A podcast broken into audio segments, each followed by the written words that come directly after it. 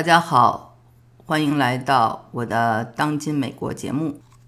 也希望大家能够订阅我的两个收费专辑《移民大实话》和《中美教育对比谈》。这两个专辑呢，我的观点可能更加的鲜明、尖锐和有的放矢，对那些有这样需求的人呢，可能就更直接一些。我在这个当今美国节目里呢，我的文化历史。这方面的讲述呢会比较多，实用性呢是那两个节目的实用性很强。好的，我们言归正传。这两天呢，我收到了很多 party 的邀请，是什么邀请呢？是拜登上任一百天 party。当地的一些民主党啊，希望开 watch party，或有些朋友呢想聚在一起聊一聊啊。为什么这个一百天呢非常的重要呢？重要的，大家还要开 party，一起讨论。首先啊，我们说从我们出生开始，咱们中国就有孩子百天，给他办一个百日宴啊，纪念一下。那么这个韩国也有这个传统，这说明什么？说明一百天对生命呢是一个重要的里程碑。这个里程碑呢，是需要有一种仪式的纪念。在美国呢，也很有意思。这个一百天呢，被作为是一种 significance，就是比较重要的一个阶段。比如说上学头一百天，first hundred days，经常有各种庆祝活动。在政治上，这个百天我们其实也熟悉。记得中国有一个百日维新吗？在这个西方，百天呢，其实呢，最早呢是来自于法国。我们知道，拿破仑流亡以后，又回归到巴黎，从小岛上又回归到法国。到滑铁卢战役的失败，这一百天呢，是最早大家称之为 First Hundred Days 的这么一个来源。在美国呢？这个 first hundred days 呢，现在主要就是看一个这个，比如说新选出来的一个领导，政治领导或者是这个公司的领导，他做的怎么样？俗话说，新官上任三把火嘛，你这三把火是怎么放的？那么最早呢，大家提起这个总统的一百天，是从这个 FDR，就是罗斯福总统开始的，因为他这一百天呢。就做了很多这种跟新政有关的 New Deal，大家记得吧？学历史的都记得那时候，他就是有很多的改革。我呢在这里呢再替大家总结一下哦。当时美国的经济不太好，我们知道一九二九年发生了什么？发生了经济危机，对不对？所以他当政的时候呢，有四分之一的美国人都是失业状态。而且很多人呢还不起这个房屋的贷款，将要面临流离失所的这种境地。那么呢，罗斯福就在他的头一百天里呢，推出了十五个法案。那么呢，同时呢，还做了一些事情啊，在我们现在疫情期间看来呢，就很熟悉了。一个呢，就是摆脱了这个金本位，让美元贬值。采取这种美元贬值，其实是一种放水。还有就是这种大基建的计划，我们这里的这个德州的港口，也就是在那时候建立的。所以呢，我们今天看啊，这个拜登的很多的举措，包括包括让这个美联储印钱，对吧？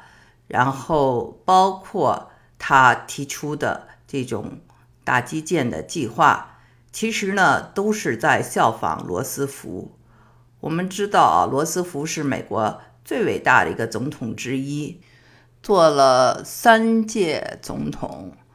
那像他这么伟大的人呢，还有比如说林肯，声誉也很高。所以这样呢，比较出挑的总统呢，后面的总统总是想学习的，对吧？这个拜登对他的效仿呢，不仅是在一些政策上，也在于他称自己为是一个改革者，听起来很熟悉吧？对，FDR 罗斯福也称自己是一个改革者。那么，罗斯福给老百姓的最大的一个信念就是要有信心。这样的话呢？如果当初大家都要把钱呢从银行中取走，就会怎么样让银行倒闭？他鼓励大家去存款，给人们信心。那么人们存的比取出来的多，那银行就得救了。银行得救了，金融系统就得救了。那么金融系统得救了，资本主义就被挽救了啊！他说的非常的著名的一句话，就是说资本主义在八天中被挽救了。我们知道拜登呢是 Baby Boomer 婴儿潮一代的总统，那什么意思？就是说他们呢是这个。受益于二战以后美国的这个经济发展的这一群人，那么也就是说，他们都沾了罗斯福的光，所以呢，沾了人家的光，想跟人家学，这个呢也是很正常的。到后来呢，就有这个肯尼迪的一百天呐，奥巴马的一百天啊，大家有很多的这样的比较。那从历史的角度来看。在头一百天中呢，谁的这个人气最高呢？啊，那就是肯尼迪。肯尼迪得到了老百姓百分之八十三的认可。那谁是最低呢？不难想象，就是上一届美国总统，只得到了百分之四十到百分之四十五的这种首肯。根据盖勒普，我们知道 Gallup 对吧？非常有名的这么一个普查机构。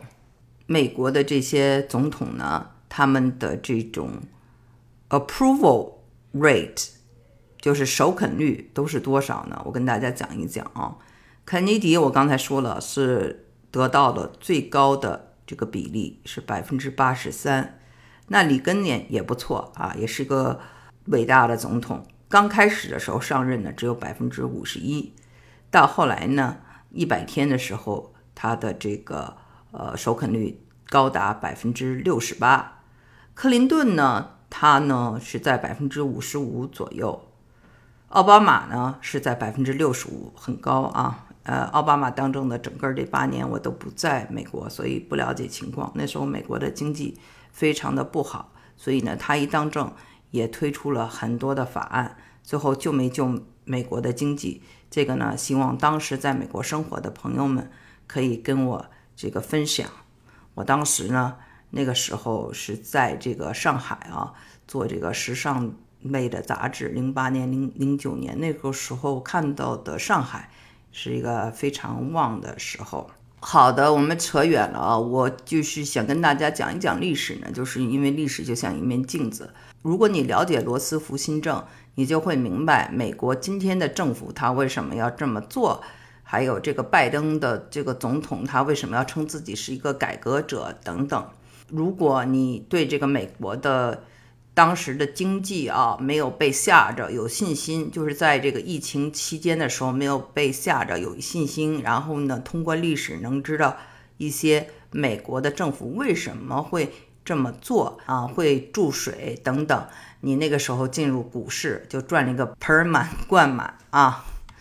所以呢，历史还是要学的，我的节目还是要听的。我可能不会直接跟大家讲很多财经的东西，但是我会通过这个各种历史、政治以及人文，告诉大家一个思路。其实我觉得这个思路呢，是对大家更有益的。那么，在这个《华盛顿邮报》呢，大家就说特朗普的头一百天是 sheer。Craziness，sheer 就是纯粹的，然后说那个拜登是 sheer competence，competence 就是非常有能力的，对他的这个工作表示赞成。当然，我们知道，我曾经工作过的《华盛顿邮报》是美国的民主党的大本营，当然会说民主党总统的好话了，这没有什么新鲜的啊，有些吹驴拍马的嫌疑吧，我觉得就是说的有点过了啊，但是呢。